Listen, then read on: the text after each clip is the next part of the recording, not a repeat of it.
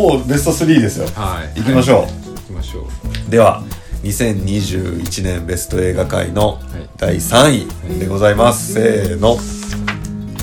あなるほど。あはい。僕からいきます、はい。ちょっと早く終わると思うんですけど、えー米田文庫の2021年映画ベスト10ですが第3位、えーヒッチャーでございます、これあの古い映画なんですけどあの単館でやってませんでした？リバイバルで。やってた。でそれを見に行ったんですよ。うん。1986年制作のアメリカ映画でロバート・ハーモン監督。でまあすごいざっくりしたストーリーを言っておくと一人の男の人若い、まあ、お兄ちゃんって言えるぐらい20代の男の人が車で、まあ、荷物を運ぶ仕事してるんですよでアメリカの1980年代とかなんであの、まあ、なんでっていうか普通にでかい道路が通ってるじゃないですか。多分あれルートえっと何でしたっけ？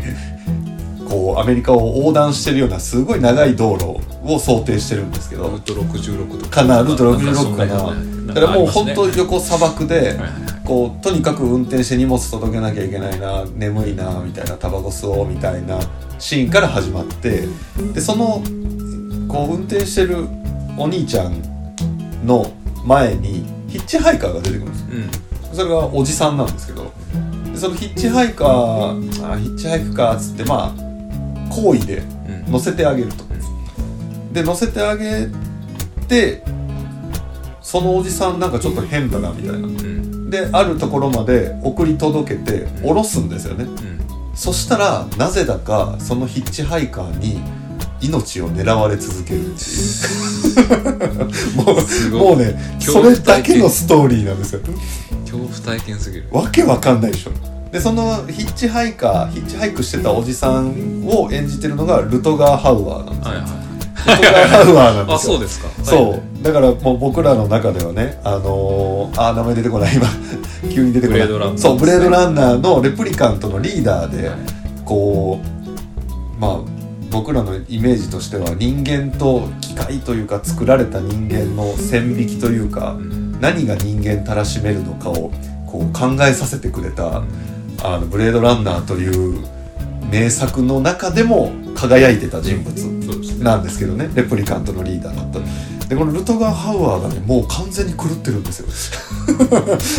完全に狂ってる。だってもう意味なんかないんですよ。うんたまたまヒッチハイクして乗せてもらったやつ に対してとにかく命を狙う。うん。でしかもあの すいません。えっ、と謎なんだけど行動が全部バレてるんですよ。うん。だからどこどこに立ち寄るとか車運転して荷物運んでるから、まあ、確かに一本道行ってるのは行ってるんだけど車乗ってたら違う車で追っかけてきたりとうん。かなんで今そこにいるの分かってんのみたいな。はいでその逃げてる人がまあ喫茶店っていうかまあカフェみたいなダイナーみたいなところに入ったらやっぱりそこにも来るんです。で命狙われてると助けてくれって警察行くじゃないですか、ん。で警察にも来るんですよ。あっていうのがもう手を変え品を変え銃で撃たれるわ車で追っかけられるわあ周りの人間も殺されまくってるわみたいなっていうのがひたすら続く。もう本当にそれだけの映画なんですよ。あでな何なんだろうこれって思う暇がない。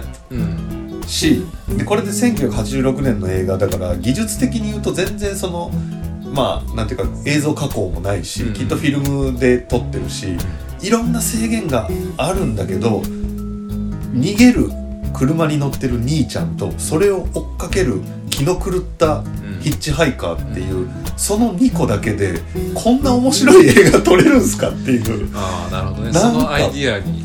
もうそれだけであ面白いんですよ。あでちょっと安心させてああよかった逃げ切ったと思ったら次そんな方法で襲ってくるみたいな。あっていうのだけでこう保ち続けてでまあもう当然もうそうしないと終わんないよねっていう方法でそのこの映画は終わっていくんですけどそこまでがまあずっとドキドキさせてくれる。あよくその工夫工夫っていうか工夫もクソもないんだけど、うんそのそれだけで走り切れたなっていうのに拍手。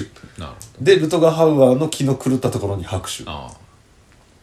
でそれだけあのやりきった映画でルトガ・ハウアーが最高だっていうのでもう本当にそれだけで終わっちゃうんだけど、うん。一個だけ本当に好きなのがあって、それだけちょっと言いたいんだけど、この1986年ってちょうどあのディズニーランドがうんうん。できたりして、うん。でまだいっぱいこう乗り物とかも増えて、うん。まあ人々がそのフロリダのディズニーランドにうん。熱狂してるうん。時代なんですよね。うん。でそこにまあ反感持ってたかどうかは別として、うん。ちょっと皮肉ってるみたいなところがあって、うん。でこのルトガ・ハウアー演じるその気の狂ったヒッチハイカーは、うん。最終エンディングちょい手前で警察に捕まるんですよ。うん。でそこでこういろいろ尋問みたいなのされるんだけどそこで名前とか聞いてもちゃんと答えないんですよ、うん。もううわ怖えみたいな。狂ってんじゃん。でお前何なんだみたいな聞かれた時に俺はミッキーマウスだって言うんですよ どういうこと？それがどういうことだろうと思ったら、そのまあ要はまあエンターテインメントの作品うん。なんだけどミッキーはもうその夢の王国みたいなはエンターテインメントの仕方をしてるわけじゃないですか、うん。だからそういう方法じゃない方法でエンターテインメントを作ってるっていう多分、うん。あのメタファーじゃないけど、直輸だよね。もうそれで楽しませてる存在だというのを一言で表現するのが、俺はミッキーマウスなんだっていう表現で、ね。そこでもう俺笑いそうになってすげえと思って。なるほどなるほだってそこまでやったのってそその捕まってミッキーマウスだって言うまでにルトガー・ハウアーがやったのってうん。一、人の男を殺すのに追いかけ回しただけなんですよ、どまあまあまあね確かで映画としてはすごい面白くてでそのセリフがあって、うん。でエンディングのその出来事につながるんですけどにうん。そこまでがねなんかこう単純なことをするのにそんなに面白いことにできるんだなっていう、なんかまあいろいろあるじゃないですか。どんでん返しとか、うん。最初にちょっと見せといてストーリーが展開してあこういうことだったんだとかっていう、いろんなこう工夫とかあの映像技術とか発達してまあいろんなものが作れる時代になってるんだけど、面白い映画ってこれでよかったんじゃない？みたいな。うん、そうですね。そうそうそうですねそうねなんかそのシンプル化した映画の面白さを追求しててうん、今見てもすげえ面白いっていうなるそれだけなんですけど本当に、ほど。ああ、面白いですね。うん、っていうだけで面白かったのがええらく感動してしまった、うん。えー、米山文庫の第3位「ヒッチャー」という映画でございました、いやなんか面白そうだなと思って。あのリバイバルしてたのはみあのそうそうそうそう。知ってたんですけど見に行けてなかった。ちょっと聞いててノーカントリーにというかああそう感ねじをちょっと感じたのとまあミッキーマウスだみたいな話で言うとあのあのあれですよまたバーニングでバーニング。いあのその怪しい男みたいなやつうんうんうんが僕はメタファーですっていうシーンみたいなのをちょっと想起しましたね。そうそうそうんそう、つまり自分はファンタジーの人間であるっていうね、うんうんうんうん。そのそうそういう意味合いのセリフですよね、うんうん。うんちょっとメタ的な感じが入る感じがすごい。えー、ちょっと見てみたいですね。これね、だって俺ミッキーマウスだですよ。そんなセリフねえよ。それは。映画史上そんなセリフねえよ。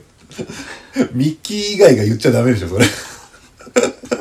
すごいなそれ。そう。でそこがねちょっとまあ良かったよっていうね。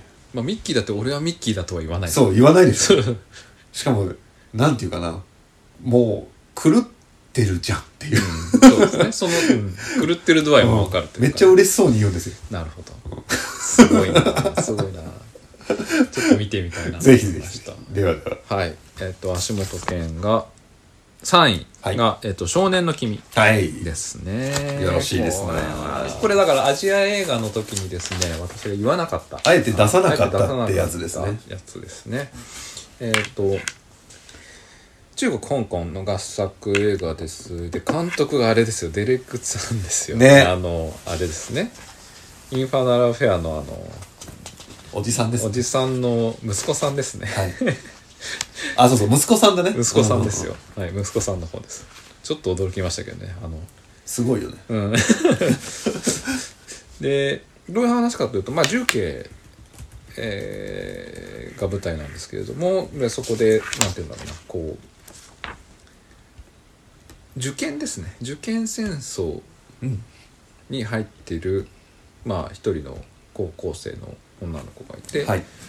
でその子自体は、まあ、受験には頑張ってるんだけどでもお家はそんなに裕福ではなくて母子家庭でみたいな感じで、住んでるとこもなかなかまあ重慶ってその縦を縦にこうニョキニョキビルが並んでるところで、でその中でも下の方に住んでるみたいな。すごいその対比がすごいんですけど、うんうんうんなんかそういうまあ恵まれないけれどもでも受験で頑張ってこうどうにかしてよくよりよく生きていこうとしている女の子がいて。であるふとした、えーことをきっかけに、えーとまあ、ストリートで生きてるっていうかもう本当お親もなく、えー、と一人であのなんて言うんでしょうなん掘ったて小屋みたいなところに住んでる 男の子とふと出会って。でなぜかそこその二人っていうのは何らかのこう似た孤独みたいなもうんのを二人お互いに見出して徐々にえー仲良くなっていく。まあ一種のボイミツガール的なところもありつつでもそこにはすごいなんだろうな中国の抱えてる社会的な構造不全による貧困と格差みたいな問題を描き出しててでそれからありもしないんだけどもでもそこから生まれてくるいじめうん。だったりっていうところを、まあ、問題として描いてる作品ですね。でまあでもおお話自体はそのなんだろうな。クラスメートにすごい嫌なやつがいて。そうね。でそいつにいじめられて。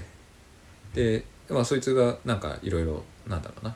こうそいつに嫌な言い合わせとかして。うん。でもそれをこう問題としてああげたらまあ受験なんでその学生なんでうん。結局、あの受験できなくなったりとかいろいろな問題が出てきたりとかして。そ,、でそれに対してもまた必要に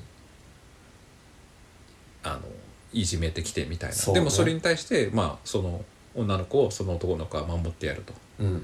みたいな感じで徐々に仲良くなっていくっていうなんかその軸としてはまあその問題の方と並行して語られるのがその2人の関係者が徐々になんていうんだろうな親密になっていく様子っていうのがすごい感動的でなんかその、まあ、絵作りも含めてすごいよ良いお話でしたそうね。特にあの2人がバイクで二血するシーンとか、うんもう本当に感動的なんですけどもうででもそこからさらに戻っていく場所はすごいいすごい縦に伸びた都市でうん。で光が届かないようなすごい深い深い暗い下最下層のところに2人は住んでてみたいな。そんななんて言ったらいいんだろうな。すごい場所に住んでんなってまず思うんですよ。そうね、うん、なんか未完成のビルみたいなところに住んで確かに。て一方は掘ったて小屋みたいなところに住んでてみたいな、うんでもちょっと上に上がれば普通におしゃれな街みたいそうね。な感じにも見えるし、でお金持ちの人たちはそんなところで買い物なんかしててみたいな。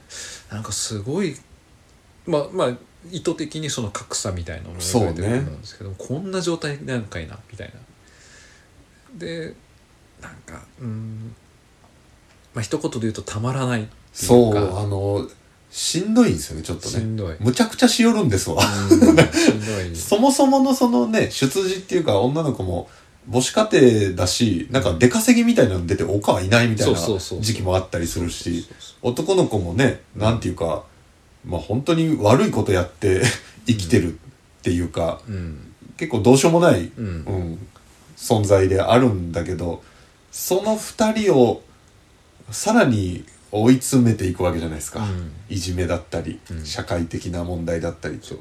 そこがもうややめてあげてみたいな、辛さはあるよね本当に。だしその辛みもあるしその2人の青春ものとしてもこ眩しくてちょっとたまらない部分が若干あってですね。そうね。そうなんかすごいいろんな意味でこうなんかたまらない映画だなと思ってすごい本当にいい作品でしたで何に一番感動しちゃったかっていうと、うん。作品は素晴らしかったんですけど作品の最後にあのこうきそのいじめは良くないみたいなこう啓啓蒙の映像が最後流れるんですよなぜか。でこれ何なんだろうと思ったらそういうぶメッセージを描かないと中国国内の映画として上映されないんですよ、ね、できないんですよねできないんですよ。ね。できないですよ。つまり題材として実は結構描きづらい作品だったんですよ、中国国内の映画としては、うんうんうん。でもそんな映画こんないい映画が中国国内からも出てくるようになったんだっていうところにね。自分はちょっとそのだからいろんな状況もふふきっくるめてちょっと感動したっていうか、ん。あのそこあこういうこともでできるようになったんでまあ逆に言うとそそのえそういう映像を差し込めないと上映できなかったっていう状況でもあるんだとも思うんだけど、うんそこにねちょっと感動したっていう。でまたくしくもなんですけれども、まあ、今そういうちょっとねいろいろな状況に近年なっている香港をメインに、えーやからしの出自である監督が描いてるっていうこれもちょっとい一末の苦々しさも感じるし、なんかうーんなんかそのえ作品の背景を考えるてもなんかすごい深いお話だなって思ったっていう感じですね。なんかねあの、うん。ふと思い出したのは、うん。イップマンの最終話、はい。よ4ですね、はい。あのドニー・イエンのイップマンのうん。最終の時にもちょっと感じてたんですけど、うん。あの賢い人賢いなんていうか言い方はあれかもしれないですけど賢い中国に住んでる人たちがすごくうまく映画表現にうん。落とし込み始めてるような気がしてて、少年の君だったらまあそのいじめみたいなものをえぐくうん描いて本当だったらまあ要は中国のイメージが下がるから出してくれるなっていうのも絶対あるんですよ。映画だから、うん。でもちろん国内でそれをやっちゃうといじめを助長するっていう教育系の目線もわかる。うん。んだけどそれはでもドラマとしてすごい良かったわけじゃないですか、うん。映画として。はい。でそれを出せたっていう感動の話ですもんね、うんうん。でそのドニー・イエンの「イップマン4」もうん。めちゃくちゃ言い方悪いな。ババカな人が見たら、うん。日本とかが「はいダメ中国いい」っていうだけの映画にうん。一見見えるんだけど、うんうん。よくよく掘っていくと移民のえっ、と移民した人たちの生きづらさとか、うん。単純に敵が悪いんではなくてっていう構造をちゃんと見たらうん。書いてるうんうん。っていう映画を撮ってるんですよ。うん。でそれが最近すごい感動してて、そうですね。うん、多分同じ種類の感動だと思うんですよ、そうですね。イップマン4を見た時の、うんそうですね。まあ簡単に言ったらなんだろう。あの怒りの鉄拳とかってうん。最初のブルース・リーの怒りの鉄拳ってめちゃくちゃ日本人悪いんですよ、まあまあままあ、あれはもう分かりやすく日本統治時代の、とでそのそこで反撃してる反抗してる中国人っていうそのあ。うん。敵対正義っていう絵図が分かりやすいから、うん。怒りの鉄拳って絶対そう描いて最後ブルース・リー版も、うん。ジャッキー・チェン版も、うん。主人公は日本兵に囲まれて銃殺されるんですよ、うん。エンディングは、うん。でもドニー・エン版があるんですよね実は、はそうならないんですよ。っあていうのもなんかだんだん中国だけを持ち上げて映画表現するのって限界が出てきてる。ような気がしてて。そうですね。でその単純じゃないし、うん。もっといろんな事情があるっていうのを映画を作ってる人たちが描きたくなってるというか、うんうんうん。描こうとし始めてて、うん。そこの動きがね非常に、まあ、中国っていう国が変わるかどうかとかはまだちょっと全然わかんないし、うん。歴史的なあれもあるんだけど、映画表現においてはなんかそういうところうにん。ちょっとチャレンジをそうですね。感じます。うん。ね、その少年の君も含めて。だしねこれ実はあれなんですよ。2019年度中国映画興行収入9位なんですおで青春映画ジャンルとしては歴代1位。おお中国映画史上。なるほど。だからそういうものを中国国内の人も市井の人も求めてるっていうなるほのがはっきりしてて。いやなんかすごいでまあこういうソフトのパワーっていうのは徐々にこう浸透してきてそのうんうんうん。内側からのこう自浄作用というか、ね、考え方の変わりっていく、まあ、時間はかかるかもしれないけどそういうなんていうの起点になるじゃないですか。だからそういう意味で言うともうやっぱちょっとずつなんか変わってってる感じっていうのはあるんじゃないかなっていうふうに思いますけどね。そうね。もちろんそのそそこに生きてる人とその政治とかっていうのはちょっと、もうちょっと切り離して考えていかなきゃいけないことかもしれないけども、でも中の意識というのはちょっとずつこう変わっていくものなのかなってちょっと思った。そう思いますね、うん、そうすごい良かったですね。はい。橋本家。第3位が少年の君でございました、僕あの超ドンユイが大好きなんですよ。超ドンユイ。女の子です。あー好きそう。超ドンユイはもうずーっと中学生みたいな。そうね。めちゃくちゃ可愛いんですよね大好きなんですがまあまあそれだけなんですけど。アニャアニャ・テイラー・ジョイとそうそうそうそう。うわー可愛いそうやななでも可愛いな好きだなって思わせる人は大体あのひどい目に遭うんで。ね。ダメなんだよね。ね。チョウ・ドンユイいじめないでよもうっていう。衝撃だよあんなの。ね。辛い。辛い。辛いけど見るべき映画って感じですね。はい。ね。ぜひ。よーし。ではでは第2位にはい。進みたいと思います、はいえー2021年ベスト映画界第2位は、はい。せーの